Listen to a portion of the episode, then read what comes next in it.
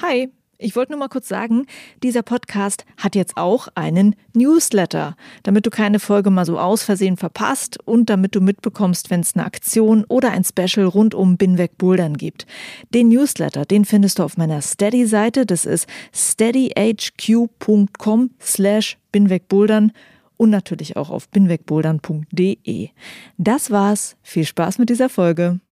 Climbing is a mirror. Like, you know, like when I started, I was okay, maybe like physically really made for it. Uh, strong fingers, very flexible, and I had pretty much strength straight away because I'm very explosive. But at the same time, I couldn't breathe. I was shaking like hell. Uh, like that was like pretty terrible. But that this make me face like on something. Mm-hmm. I was pretty successful on other sports straight away, and in climbing, I was successful, but I had so much to face. Yeah. Yeah, like to grow up as a person through my climbing. And also, like there was a lot of people who did not believe on on me, and like, ah, so you thought, okay, I have to do it. If they don't believe I can, I will show well, them. it was not only that, but it's like a, a for, for, sure like a, a full luggage of things. Mm. It so was a challenge. Also, like I, I could prove. Mm. Also, that was good. Hi and welcome to Binweg Bouldern episode 32 with an interview with the French climber Melissa Leneve. To all the English speakers, yes, the interview will be in English and it will start in one to two minutes, but before, some words in German. Hi und willkommen bei Binweg Bouldern Folge 32. Mein Name ist Juliane Fritz und ich habe die unglaublich tolle Melissa Linneve getroffen. Und ich muss den jüngeren Boulderern vielleicht erklären, wer das ist. Das ist eine Boulderin und Kletterin aus dem wunderschönen Fontainebleau. Sie ist 29 Jahre alt, war jahrelang sehr erfolgreich für das französische Nationalteam unterwegs. 2016 hat sie aufgehört mit dem Wettkampfklettern und sie ist jetzt passionierte Outdoor-Boulderin und Kletterin. Nur manchmal sieht man sie noch bei den internationalen Wettkämpfen. Zum Beispiel hat sie dieses Jahr Quiff in Sheffield gewonnen und sie war auch bei den Studio Blockmasters in Darmstadt und dort habe ich sie getroffen. Und ich muss dir sagen, es war wirklich wahnsinnig toll, mit ihr zu reden. Sie sprüht so vor Begeisterung für den Sport. Sie hat super viel zu erzählen. Es geht um ihre Wettkampfkarriere, warum sie aufgehört hat mit den Wettkämpfen. Was ziemlich interessant ist, wirst du hören, weil eigentlich liebt Melissa die Wettkampfbühne. Sie hat mir von ihrem Training erzählt. Es geht natürlich auch ums Draußenbouldern und ich wünsche dir ganz viel Spaß mit dieser Folge, egal wo du gerade bist. Ich habe ja diese Woche bei Instagram mal gefragt, zu welcher Gelegenheit ihr meinen Podcast hört, also was ihr macht, während ihr mir zuhört. Das heißt, ich kann euch jetzt ganz persönlich ansprechen, dort wo ihr seid. Zumindest ein paar von euch. Ich kann jetzt leider nicht alle aufzählen. Also, Sophia, hab einen tollen Tag an der Uni. Sabi, ich wünsche dir eine gute Zugfahrt. Maximilian, viel Spaß beim Gassigehen mit deinem Hund. Und Danny, bitte mach's dir gemütlich auf deiner Couch. Habt alle ganz viel Spaß mit der wundervollen Melissa Linnevey.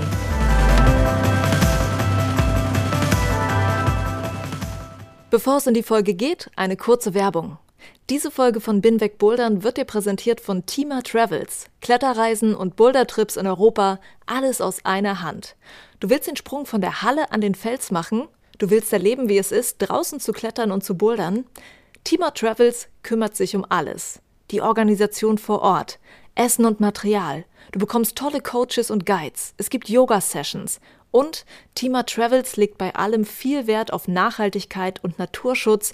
Sie achten darauf, dass die Klettergruppen klein bleiben und sie wollen, dass sich alle so fühlen wie zu Gast bei Freunden. Ende April, Anfang Mai gibt es gleich zwei Boulderreisen nach Fontainebleau und Binweg Bouldern-Hörer bekommen dafür 10% Rabatt mit dem Code BWBouldern-10. Den Code und die Details dazu findest du in den Show Notes. Natürlich auch den Link zur Webseite von Tima Travels.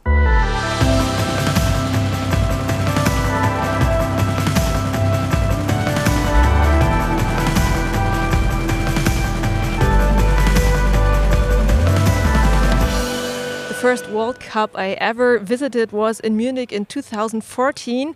I had just I been remember. bouldering. Yeah, you remember, been bouldering for one or two years, and I did not know much about these competitions. And um, there was one woman there that caught my eye in Munich um, because she seemed like a real tough fighter to me. Very exciting, and like she didn't give up, tried to find her way through the boulder, and I was really enjoying to watch her. And today I can meet her. Melissa Le Nevé. Wow, thank you. Hi. Nice words. Hey, hi. Yeah, it's so Yeah, nice it's, to uh, meet you. It's pretty much like the um, the words people likes to like stick to me, like uh, proper fighters through things. Not like the best better all the time, but uh, make it work because Yeah. I push it. Yeah, but that's so interesting uh, as a uh, for the audience to see uh, someone fighting, thinking, like the, you see the brain working. What can I do? That's so interesting. It really, yeah, and because you enjoy yourself so much, and yeah, we see you smile so much uh, there on the stage. that's really, um, yeah, cool to see. Yeah, thank you. So, um, at first, we are at the Studio Bloc Masters today. How do you feel? Pretty great to be here. A um, lot of people. Huh? It's Mhm. uh, qualification were pretty tough, I Mhm. think, and it's pretty hard to handle. But no, I'm pretty happy to be here. Like meet against a lot of friends, see like younger generation popping up, and yeah, like I retired since pretty much two years now, Mhm. and still around in the corner, like checking out like what's going on in this field, and it's Yeah. pretty nice. Like it, it's friends. Yeah, maybe you can imagine that a lot of people have questions now because Ooh. you stopped competing and you've been at the CWIF. Mhm. You are here now. What does it mean? Are you coming back? Or do you just want to check out how the younger climbers are doing? No, like I always enjoy doing master in general because there is no pressure from like for example like the team or French Federation like or myself for example uh, with really high expectation on like world championship or world cups. Just coming and try to give my best and just like it like the format I have more fun and I can it's easier for me to uh, be more in the mood and like enjoy myself and Okay. enjoy enjoy the ball enjoy the field. So just like it. No I'm not coming back. It's not for now like at least it's not for this year for sure. Okay. So, no qualifying for Olympia or anything. no qualifying for Olympia. I really think it's not like the format actually is not my thing. For Paris, I could question myself, Mhm. like we question if like I would like to go. For that, I will have to prove myself to the French Federation again or change country. Mhm. But Oh, the- I will have to prove anyway myself, like Yeah. uh, to come back. So that could be a question because this is way more my style. Like Mhm. because I'm pretty like polyvalent, especially like lead and bouldering. But for now, like with speed, uh, when I took this decision, 2016, it was also like considering this decision about Olympia and Mhm. just thinking it's really not my way right now, and wanted to do like way more outside climbing on like very hard stuff and Mhm. trying to push the women level. Yeah, Yeah. it's a nice feel too, Yeah. more And- peaceful. Yeah, I believe that. But uh, as we know that you enjoy being on the World Cup uh, stage so much, do Mhm. you miss that sometimes? I was asking myself again in Sheffield, like in final, I really like the final stage. Really like it because it's it's like a scene. Like you play, like a it's a theater. You play in front of a crowd and you give it all, and you take all this energy from the crowd to give it back to the boulder. Hmm. And being able to do that, it's such a nice feeling. And for Mhm. me, it has been like uh, the leitmotif of my, all my climbing career, like ha- handling this energy, really. Okay. And What- I love it. It's like an ener- energy addiction. Ah, I believe. But I was also wondering. Um, Maybe sometimes it's good for an athlete to leave um, the audience out to focus on the boulder, but somehow you do the opposite of it. You ask the audience to cheer for you, you turn around, you smile at them. So, Yeah, when it's like tight, I do that because Okay. I know somehow the audience will give me so much and exactly what I need to push through something I can do. without them, and I can do with them. You know, it's also like uh, in yourself. You can do something, Mhm. but if there is an extra energy coming from outside Mm. pushing you to something, like for sure you did. It helps. Doesn't help. It's like it's making doing it. cool. So, and when you go bouldering or climbing outside, do you have anyone giving you have- this have a outside energy? Yeah, for sure, friends. Yeah. Like when they cheer for you on boulders, or no, for sure. Like I'm not someone who can climb alone. Mhm. Um, like be focused on a boulder and just try by myself, Mhm. like until it just uh, get down. No, I can't. I need like a crew. I need to push, help people also, and like I need this energy for sure. Mhm. I need to share. yeah. For me, climbing is sharing. So you uh, enjoy as much to see other people bouldering, I guess, and cheer for them. For sure. yes, for Yeah. sure. of course. And I mean, it's how many years ago since you uh, quit competitions now? 2016. 2016. But I've done master 2017. Hmm. I was like on three different master, Hmm. and 2018 I didn't do anything Mhm. because I was uh, fully injured a Mhm. finger, and yeah, back now. Yeah. So Um, do you uh, realize any changes to when you've been into the competition scene, like into all the uh, World Cups? Um, on the screen when I watch a World Cup, I see there is way more like jumpy kind of style Mhm. boulder, like more coordination stuff and so. But on master, I don't think the changed so much. I don't Mhm. think. May, from 2016, no, I don't think so. Do you realize that the younger not so. athletes are like becoming stronger than you, more skilled than you, anything like that? Because like they train in a different way for the competitions. I don't like to compare myself to um, like any kind of climber. I think every climber is very like talented specifically and in a way. Sometimes it really fits you, sometimes it doesn't. The most important is what you are gonna take or what you're gonna do with your talent. And focusing on other make no sense. Yeah. If you're doing as an athlete a competition and you look like, oh, this girl, oh, what she's doing, and this and that, no, it it doesn't doesn't work. Yeah. Like you need to focus on yourself. yeah. Okay, good. That's always a good advice to not uh, compare yourself too much. And climbing is so much about um, different skills. You need to focus on your skills Mhm. and improve your Mhm. different skills. Maybe it's also good to compare sometimes to learn from others. Was, there Watching any is climber? different than comparing. Yeah. Watching people is important for like uh, to to gain new movement, to understand position placements, Mhm. and like getting inspiring inspiring by someone. Yes, Mm. but compare. Mm. In my perspective, I think it's not good. Um, is there any climber you'd say um, by watching him or climbing with him you learned a lot? And what was it that you learned? I think you learn from like watching everybody, pretty much. I I can't tell you like one specific Okay. person. Maybe Jimmy Webb. Jimmy Mhm. Webb is an outside climber. It's really impressive to see him, like his technique and what he like is doing with his size for sure. Like, but uh, also how he engaged himself. It's pretty inspiring. Super good foot technique. Yeah. Okay, cool. I would also like to talk a little bit about your biography as a climber because it's weird to say this, but you are quite old for no, I'm not old, eh? Only if you think you're old, you're Yeah. getting older. But if you think you're young in your head, like Yeah. it's crazy, you know. Like in the French Federation told me when I was 26, huh, Mhm. 26, back 2014, that I was old. Yeah. 26. yeah. And then I like I started to believe them that I was getting older and Mhm. that I was finished for him, for me.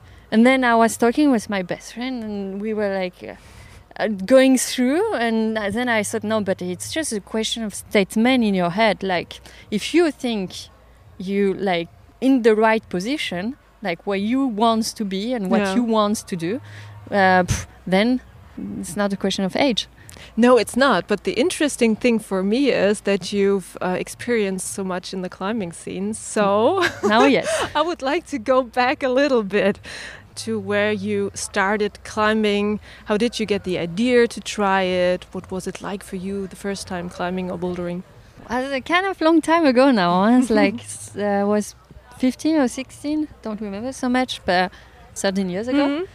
Um, so imagine like a young teenage uh, in the suburb of Bordeaux, uh, pretty flat country over there. It's like Berlin, where I come from. Yeah, but we have the sea. Okay. Like uh, everybody is either surfing or skateboarding. It's national sport Mhm. over there.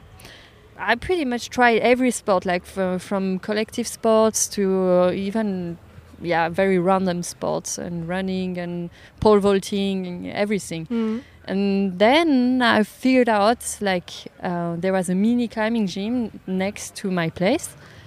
And I tried the first year to subscribe, like, uh, but there was no place anymore, so I had to wait one year, and then I subscribed and I tried, and I it was like straight, like uh, feeling it, it's my sport. What was it that made you feel like, okay, I'm sticking with this now?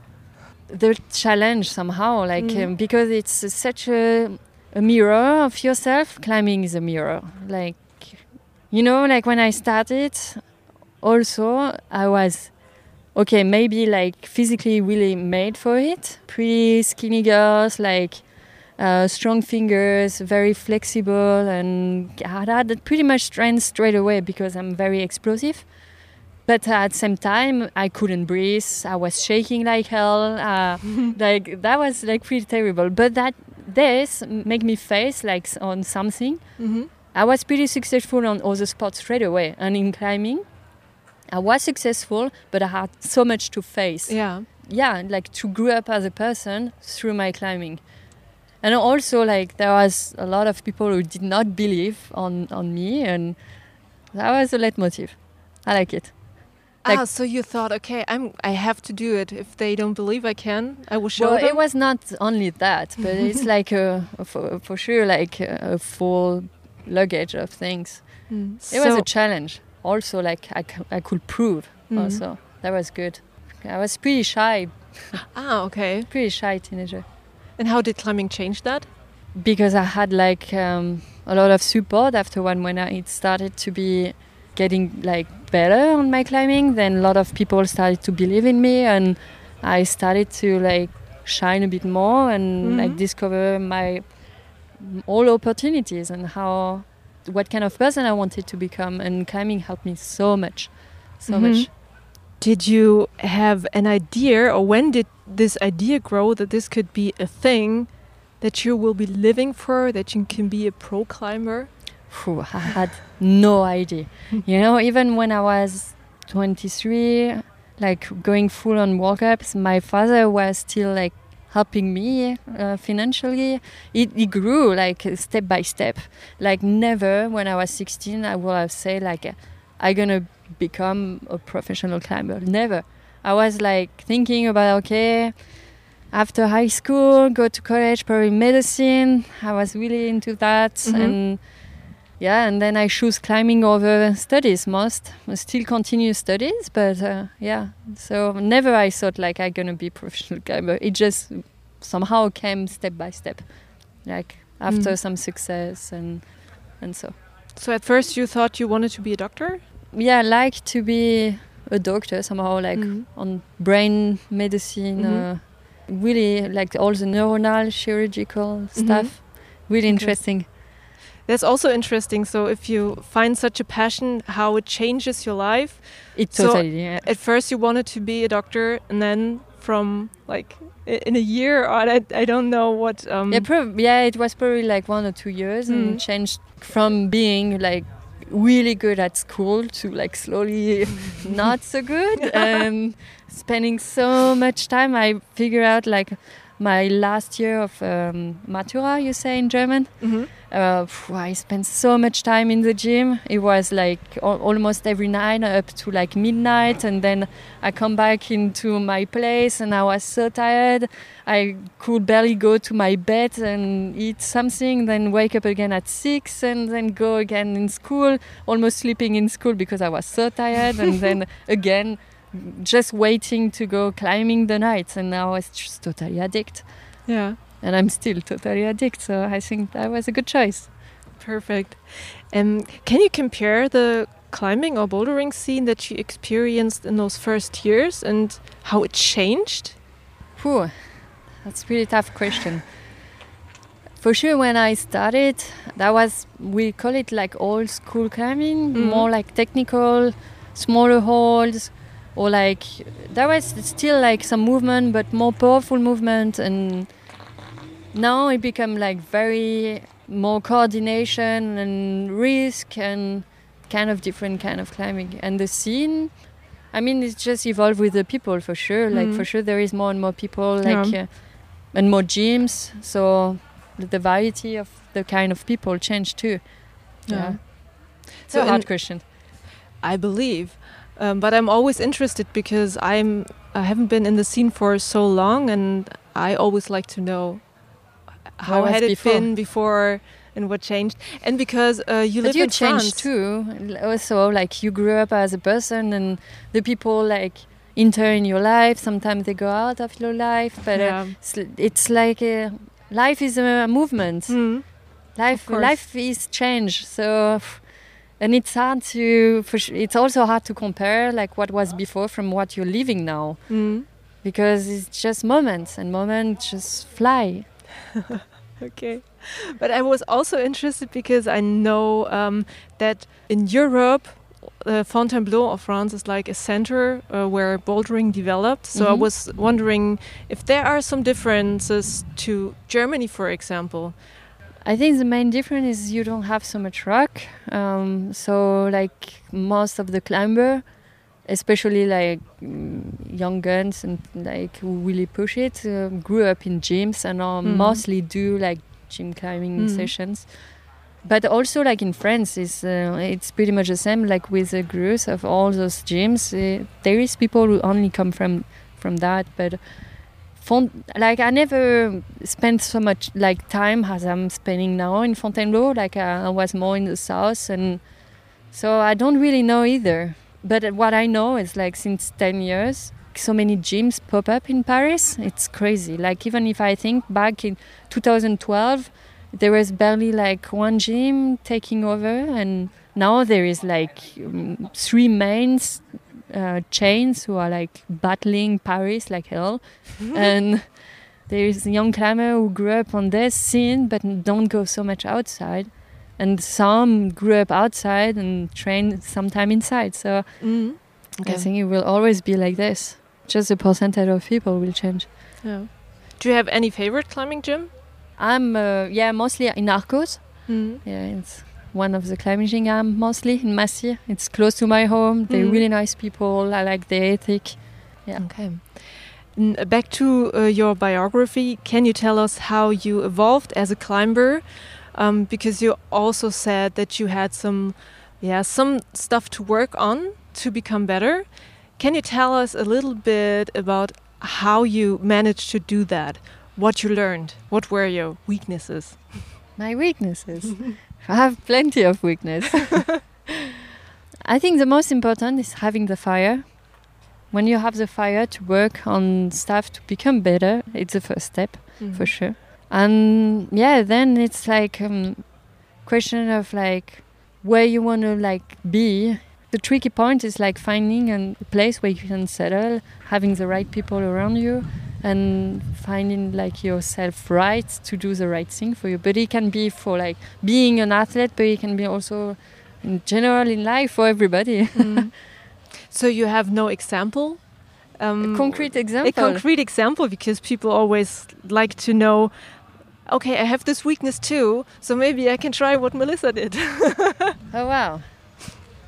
But like in climbing? yeah In climbing.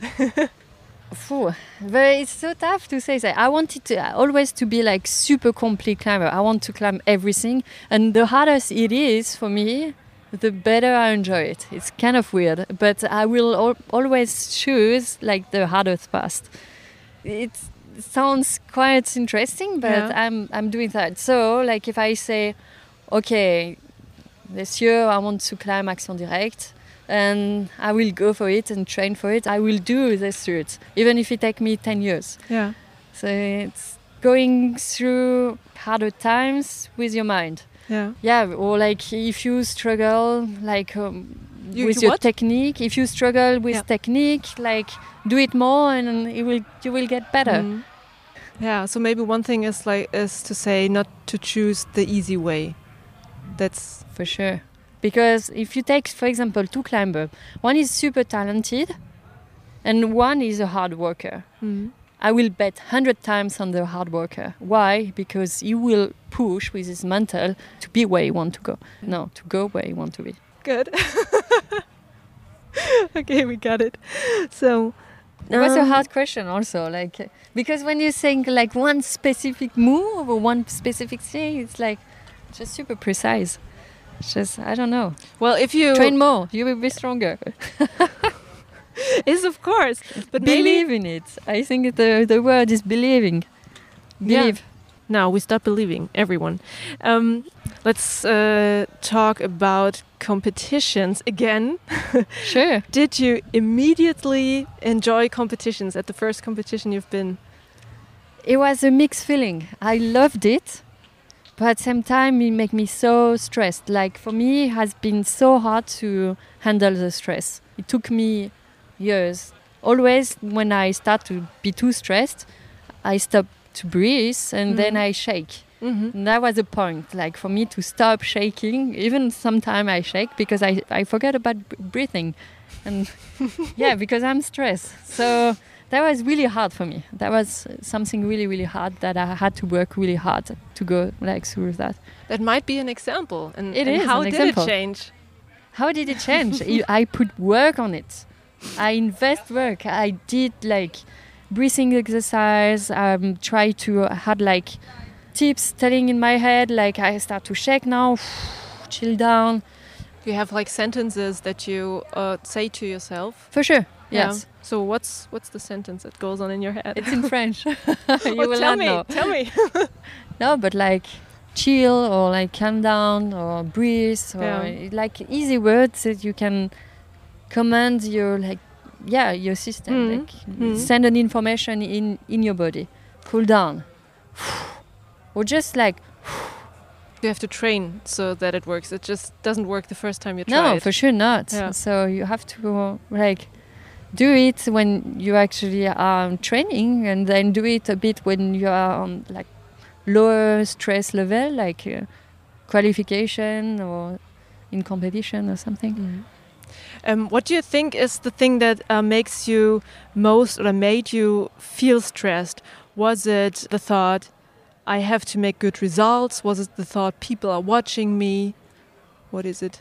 Uh, there was never people are watching me. It's more like the expectation I was, uh, yeah, my own expectation. Mm. Trying to give my best, but I was stressed about being my best. Mm. That was uh, that was So you were fighting to- yourself. yeah, for sure, Yeah. Oh. mixed feeling. And But then you have to accept that when you are competing, you can fail, and you have to accept that you can fail. And when you accept it, you can accept to win. And when you accept to win, you can win. But you have to go to the step that you can, you can fail, and it's okay. For sure, you don't want, but Yeah. you you can. It might arrive. It's it's how it is. Okay, that's wise. when did you start competing uh, for the French nation, and what did that feel like, being an athlete for France? Whew, yeah. Um, it was back in 2008. I did my first European Youth Cup. And yeah, like wearing the national t shirt was something I was very proud of it for sure. And like the first international competition I took in Montauban, like uh, the Baller World Cup 2008, Oh, I was so psyched. really, really, really psyched got addicted also. It's like it's a proper addiction. And would you say that there is a highlight of your competition career, a moment or a competition you will always remember?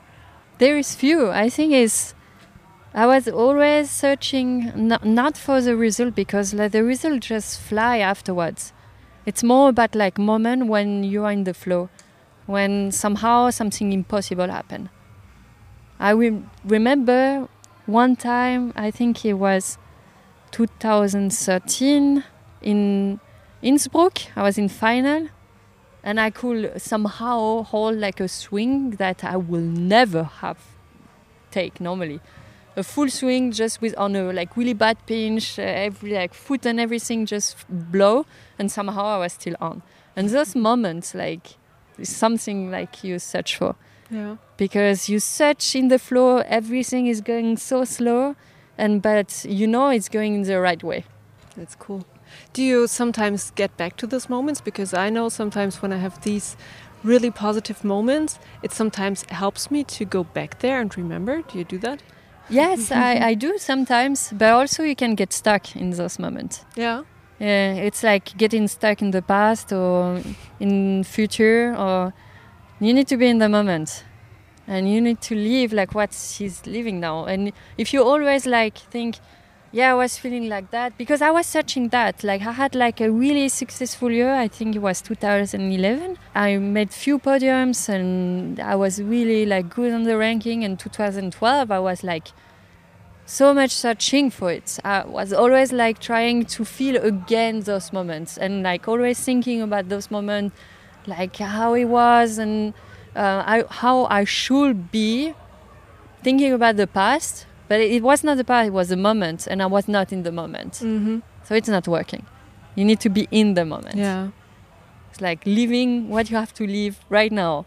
If you think about what was before, you're already not in now. And then it doesn't work. Yeah, I understand. But it's like this, like in life in general. Um, the this thing about remembering those moments, I'm always doing that when I feel bad so it helps me like when I have a low Mhm. to go back to these moments. Yeah, you So- need to find like a way to get back on track for sure. Yeah. Then, then there is like different ways to, to go back. Mhm. Sure, this is one way for sure. Okay. So, um, you are not uh, on the World Cup scene anymore. Maybe you explained that when you when you stopped, but maybe you can explain again to my listeners why you decided to stop the competitions. I decided to stop the competition because I was feeling too much like stress out of myself, um, not the team around me, but like the French Federation in general. Like I was not feeling in the right place anymore somehow. I had like very successful year in 2016, really really good, especially the start, and then it was struggling somehow and fighting against myself to always like stay in this position and Mhm. I had n- not enough like breeze between somehow. Mm. For me, outside climbing has been so important. It was like always make me breathe out of compassion, and somehow in 2016, I like the way how the evolution of the climbing and also like the spirit of the coaches at this time. For sure, it helped me a lot to succeed some of what I wanted to do, but at the same time, it restrained me a lot also on I just decided it was just too much stress and I was getting too much injury. Like in three months, I had like three different kind of injury and very bad ones. And in Paris, I had like the most insane injury I have ever had just because of stress. And it was not healthy anymore. Mm. Then I first a finger for one month, and then I was able to climb somehow in Munich and and stay in the podium somehow like incredible. And in semi-final in Munich, I blew up my knee. Then I couldn't walk for like a month, and like just before the World Championship, I could barely walk.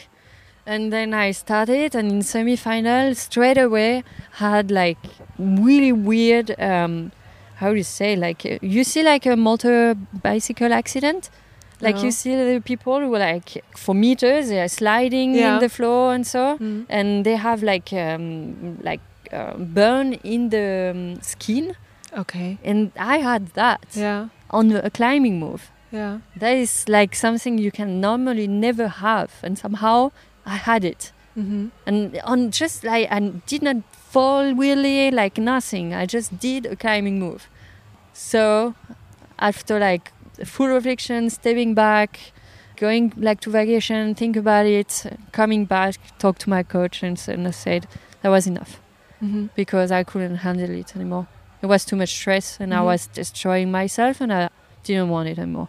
So, So, this is like, yeah, the backside of the comps. I understand. And I'm not like someone who handled the stress the best somehow. There is way, but um, too much competition screw me, for sure. Okay. So, uh, are you now more like the boss of yourself? Decide on your own what you want to climb, where you want to go. How is your life now? I was always the boss of myself. Like I was always choosing to go on this path, and I chose to to go on this path. I really wanted it, and I was super happy that they helped me, and it was really successful at first. But somehow, um, I'm a free bird. I need uh, something more freestyle somehow. I need to breathe, and being the nature in the outdoor, it like give me so much. And this is a balance i need like this peaceful balance. I lost it in 2016 Mhm. and just like being in the gyms and not like only training nothing and doing something else wasn't my thing. All summer everything is sunshine my friends are outside and i'm like here alone training by myself you know? Yeah. was hard this is why i quit it I understand. And what does your life look like now? Would you say that climbing is a job, or is your life just fun, or how do you live right now? Well, I will say I'm I build projects that like outdoor projects that I really want to do, or I take some occasion like that now, like I'm here, or I was at the CWIF, or I'm doing an event, or like I'm talking with youth about training, or there is different kind of uh, jobs I can I can do through climbing Hmm. it's like pretty interesting but mostly i'm building projects i'm going somewhere and i'm like try to climb projects Hmm. everywhere in the world so i'm not mostly at home In yeah Fontainebleau. i'm not so often in fontainebleau No. because i don't have so so many projects over there anymore Oh. there is plenty of for sure but my friend is uh, like he's from Allgäu, so it's like also nice to like go around there Okay, so I was just wondering because, of course, Fontainebleau is a place where also German boulderers love to go to. And I was wondering For what's sure. your favorite place there? Where could we meet you if we want to go to Fontainebleau this summer? Well, this summer I'm not so much in Fontainebleau. Like Okay. you, I'm more mostly like in winter times, Mhm. like from November to March or something like this, Mm. because the conditions are super good at this time. But I'm a bit everywhere. Like in Isatis, I will I will go for sure. This is my favorite uh, parcours. Mhm. And uh, what are your projects now? Things you want to do this year? I have plenty. I have a long list of like very iconic climbing. So for sure, I want to go back in Action Directe. This is like uh, on my list. I would like to do biography. This is also on my Mhm. list. Want, I have so many things. I want to go back in Madagascar to do this multi pitch.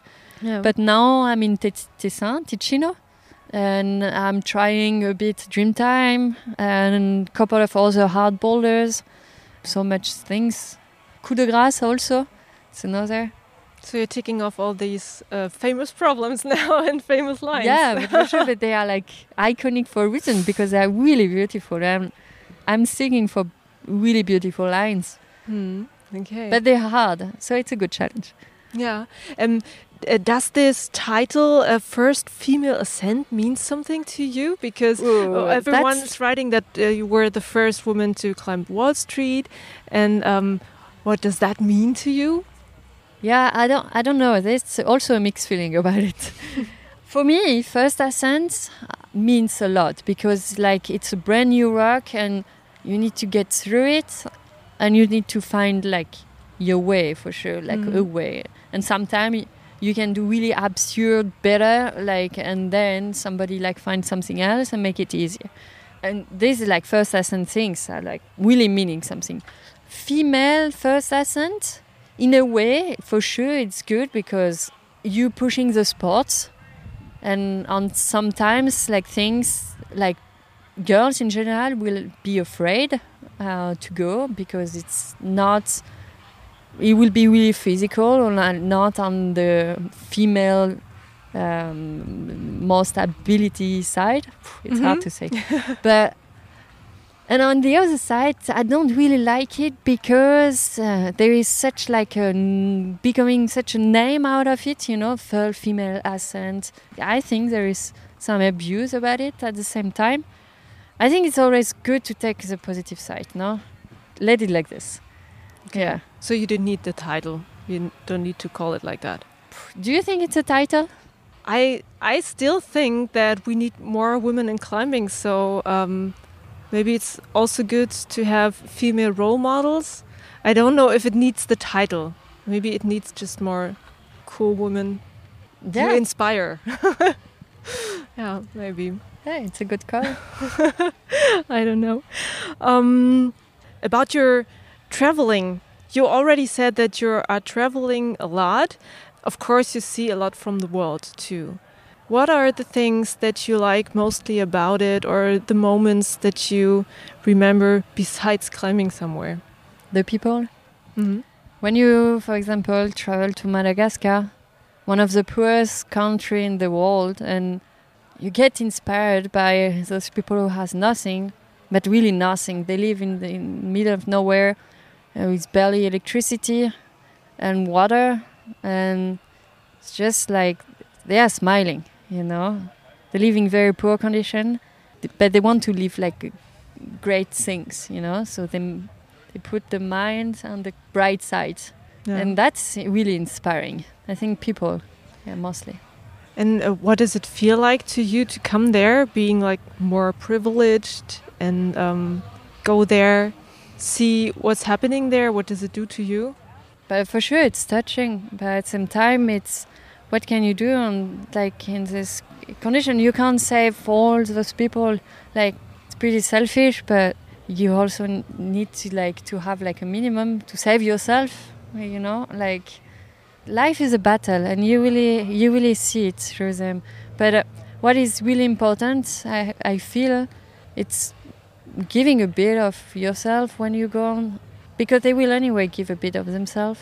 It's human. Mm you feel you're like you're out of yeah it's not comfort zone. Mm. but uh, somehow it gives you so much back because they are like want to learn about you because you're just so different. You come from another world and the color of your skin the color of your hair uh, why you don't speak like them and what is this camera you're handling they don't even like understand like how much possible it's to buy a, like this kind of camera. Do they understand why you come there to climb up rocks? they lost, yeah, for sure. They understand a bit, but uh, like you climb Karambuni, Karambuni, they say, not yeah. not climbing, but Karambuni, ah. and you're like, yeah, come for that. Okay, for sure they will be more attracted by football, so they know football more than climbing. Oh, for sure. and they will even build it out of nothing, you know, like branch and stuff, and they play. Mm. All right. I uh, just found out that you are not only an outdoor climber, you're also a coach for uh, Staša Gejo. Ah. I did coach her, yeah, for a year. For a year? One year last year. Okay, how did that uh, happen? How did you decide to do that? She had some trouble with a Slovenian, her, her ex or Slovenian coach. Mm -hmm. And she came to Fontainebleau one time, two years ago. We are good friends, so I thought like, yeah, maybe like I have some knowledge and I trained a lot with different people and I trained some people already. Then I proposed her because also she had nobody and I told her like I would be keen to follow her like and see like how it's possible. Mm. It was pretty good. Just um, it's pretty hard to coach someone which is far, especially yeah, at this level. I wanted to ask that how mm. you managed to do that. Yeah, this is like this is a tricky point. I think you need someone like to be next to you. Mm. but how did you do it? Like, did she send you a video? Yeah, you analyze it basically. Okay, and did you meet then a few times to Mhm. train together. Okay. Yeah. And um, unfortunately today, um, Staša here at Studio Bloc Masters got injured. Um, yeah, she felt pretty bad. Yeah. Um, with her knee just uh, yeah popped. Mhm. So Yeah. enfin, popped.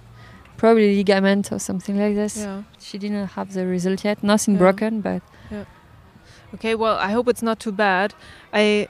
Well, was really looking forward to see her competing this year, but I guess it's going to be hard. So we. well, for the start of the season, probably. Mhm. But there is plenty of comps at Mhm. like the next half and Mm. like there is no result yet, so she can't really say something probably now. And when she will know, she will decide what to do.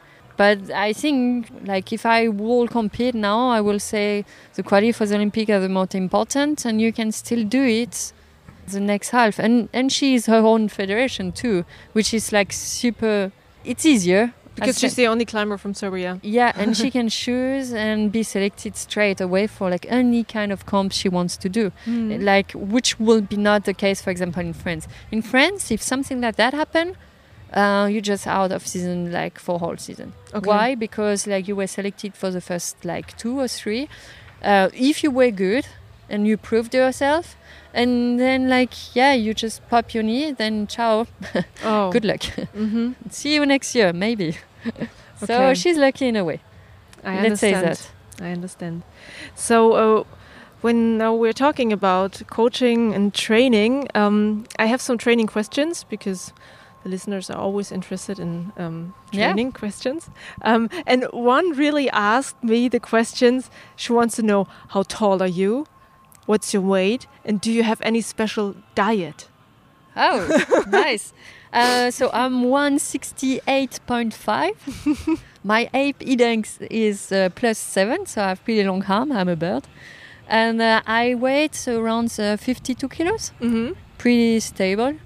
What is it? What you eat? Is Ah, there what uh, I eat. Ah, yeah. I'm I'm doing like a naturopathy. You know, nat Heilpraktiker. A Heilpraktiker. Yeah, I am. So ah, you are a Heilpraktiker. I am.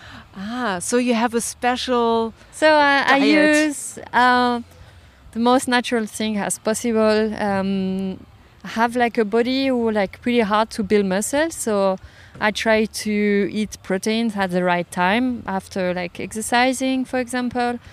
Veggies are super important, raw, like some slow cooked or something like this Mhm. for vitamins. Yeah, no, I it's normal. I will say what is normal, I don't know, but Is there anything that you leave out of your diet?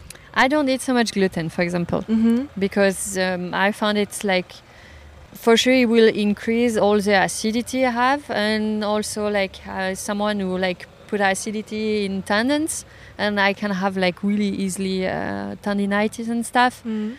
so without that it, I feel better or lac- lactose same milk Ah, so So- no so- gluten, no milk. yeah Okay. but sometimes I will eat a pizza with friends you know it's like, yeah. it's like life is about balance Yeah. Like, So the most important is like feeling great with yourself most of the time and having this 1% when you go out of your way because you want it to be happy with your friend. Mm. This is a way for me. You are not too strict with yourself. No. This, yeah. Sometimes, oh, sometimes I did in the past. I was like really strict with myself because I really wanted to succeed so bad. But that was not the way. Really, Mhm. I tell Mhm. you, it's not the way. And you're not happy. Yeah, And being happy is the most important. that's true. And food somehow is like a big part of our life. So Yeah. finding your balance is the most important. So the the happy climber is the best climber. of course. I believe it. Um, and about training, do you have um, now that you are not uh, competing anymore? Do you have like a strict? Okay, you, you, you said you don't do st stuff too strict, but do you have a general training week or some things you follow right now? I have like a, a coach, Guillaume Levernier. He's like studying uh, in Paris a thesis about uh, like training climbing. Mhm. Really talented, and he really helped me to build training plan for like projects Mhm. mainly. So I will train mainly in winter and have like a pretty strict plan actually with cycles and like going through it, and then like spring summer it's lighter. Okay. and we'll have more like rappel. But I need to like to train to feel good actually Mhm. because I train all my life and I need to continue. It's it's my way of feeling good. Mm. So can you uh, guide us like through your day? How does it look like? Do you wake up and train, or do you wake up and what do you do? Well, it depends, but we'll say like if I go training and have like for example three to four kind of uh, training time, like proper training will be like for example uh, campusing or like uh, strengths, finger strength exercise or like uh, different kind of like pulling no foot or whatever. Yeah, then I will do it mostly like uh, the first morning, like after a rest, and then I will go outside climbing. Then I go again outside climbing, and then I do some core exercise. Then I rest the third day, and I do again like fours and fives, and I rest, and I do maybe six some double. I do mostly double session. okay. Yeah, but I I will say like in in a week, I will train properly. Training will say like being either on a campus board or on a bar or on a for example Beastmaker or like some no foot or something like this. I will Somewhat. uh, no feet Ah, yeah. climbing. Okay. Mm. Um, we'll do it like three to four times a week. And the rest of the time, I either climb inside if the weather is not good or on project outside. Mm. And do you have a special way to train for a project? Do you sometimes then uh, try to do certain moves in the gym or to like construct To read move. something? Yes, it can Yeah? be, yeah. I do that on a system board. It's the Mhm. easiest way to do. Okay. Yeah, it's very efficient. And uh, do you do some uh, special antagonist training? Is there like a day where you just train that, and what do you do? I will say I will do do it mostly either while warming up Mhm. or including it in different um, like training cycles. Mm. Uh, so, for example, if I train biceps mostly, I will put some triceps like during Mhm. the cycle. Or, for example, um, when I will do some finger strength, then uh, first I warm up on opposite. Uh, Mm. you know, like pushing with like a TheraBand and Yeah. you do a thing. Or when I feel a bit my shoulder, I always warm up and do some like opening exercise shoulder Mm. or um, also on the ring, if I do some ring, uh, first I will do the ring, then I will do like the opposite. Mm.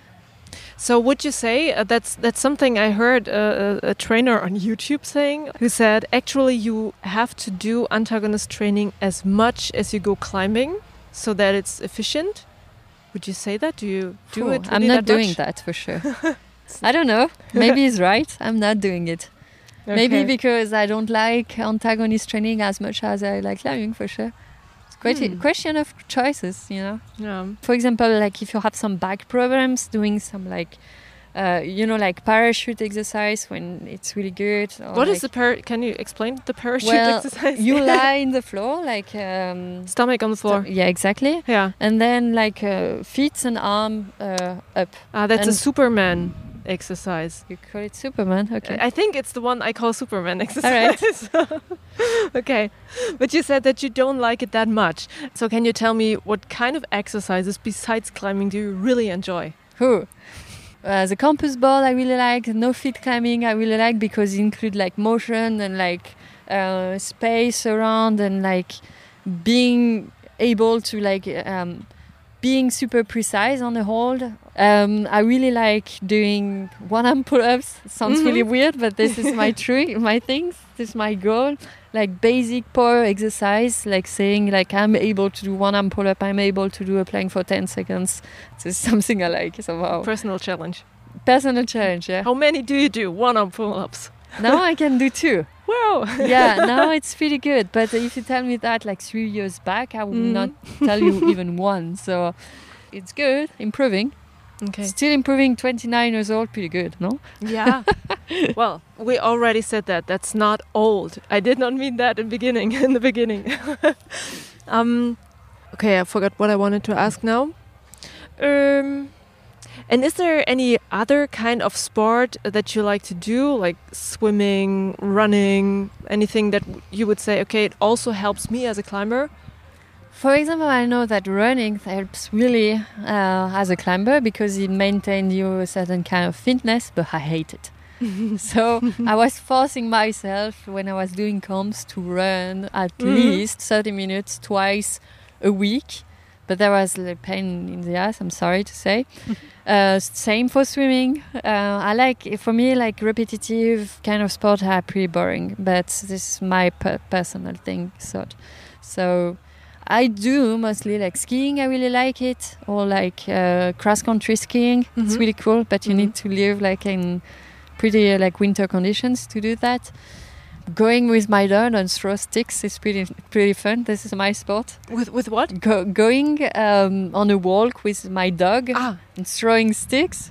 yeah, that's a good sport. This is a pretty nice sport. I do like pretty regularly. Yeah, Uh, that's also training. Yeah, it's pretty Throwing Yeah, sticks. especially because she's pretty psyched. I will say I walk like much outside to, yeah, this is my extra sport. Mhm. Have walks in the mountains. Mhm. Was that your dog Skiing. that I saw you with now today? yeah, yeah yes. So cute. What's the name? Oli, Oli. yes. Oh. Is it female or it's a female, yes. Female. Okay. Say O double L I E. So O Oli. double L I. Ah, okay. Olli. That's uh, that's that would be a male name in Germany. Yeah, in France too, but somehow mm, uh, when I adopt her, like from my cousin, she already named her like that. Oh. And she was responding super well, so well, Okay. she's Oli. Olli. Okay. Olli's not here right now. Where is Olli now? Uh, she's just over there. Like you can't see her from here. No. um, you are here at the competition now. When you go to such a competition like the Studio Bloc Masters, do you before start training in a different way again? Like you trained when you were at the comps? Like do you go back to this old mode a little? Uh, do you mean like mentally or like training uh, in like you gym? trained when you when you were competing at World Cups? Uh, I did that back in 2017 when I was not competing anymore, but I was still going on masters. I, I did prepare myself, but now this is pretty interesting. Uh, for CWIF, that like the comp I won like two Mhm. weeks ago or so. Uh, last time I touched it, plastic was one month before or so, 3 weeks Mhm. before. So I did not prepare myself at all. I was just climbing outside and doing some strength exercise basically.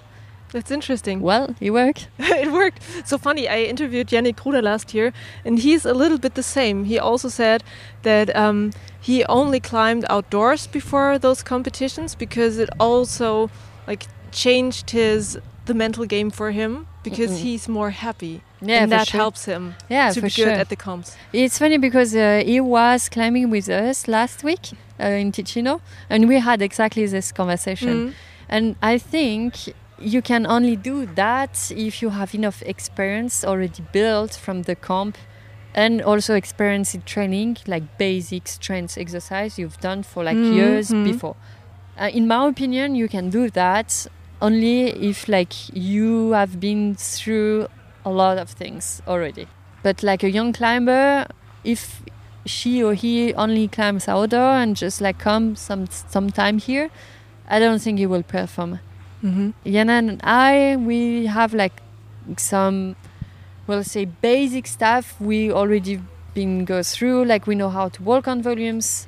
Well, maybe sometimes I know. it depends what kind of shoe I wear. No, I'm kidding. if I wear soft shoe, it's better. but no, but like well, we know like what you need, like to walk on volume. We know what you need to do, like some coordination moves, like engage yourself. Like we know it. Okay, that's interesting. And we have the strengths from the past because we trained so much. This is my belief, and it's his belief too. That was, Hmm. yeah, interesting.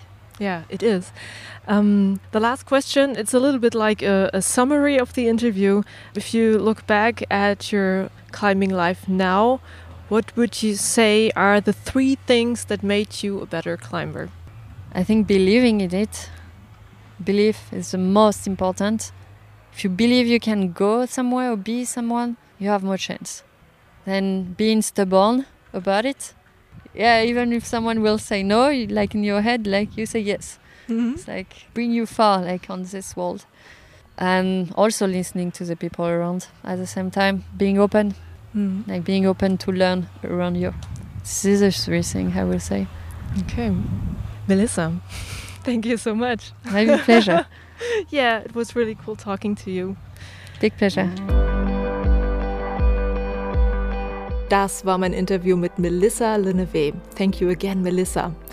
Getroffen habe ich sie bei den Studio Blockmasters und wenn du mehr über sie wissen willst, ich habe dir ein paar Links in die Show Notes gepackt, wo du sie im Netz findest. Ich habe auch noch ein paar Boulder- und Klettervideos von ihr mit dabei und ich wünsche dir viel Spaß beim Anschauen. Wenn dir dieser Podcast gefallen hat, dann teile ihn doch gerne mit deinen Boulder Buddies. Folge Binweg Bouldern bei Instagram, Facebook, Twitter oder YouTube und du kannst mich auch gerne supporten. Da gibt es zwei Wege. Einmal mein Crowdfunding bei Steady oder du holst dir das Binweg Bouldern Shirt oder ein Binweg Bouldern Hoodie oder eine Binweg Bouldern Tasse, was auch immer du magst. Die Links dazu gibt es in den Show Notes. Ich danke dir fürs Zuhören und natürlich auch für deinen Support. Juliane mein Name und ich bin Wegbouldern.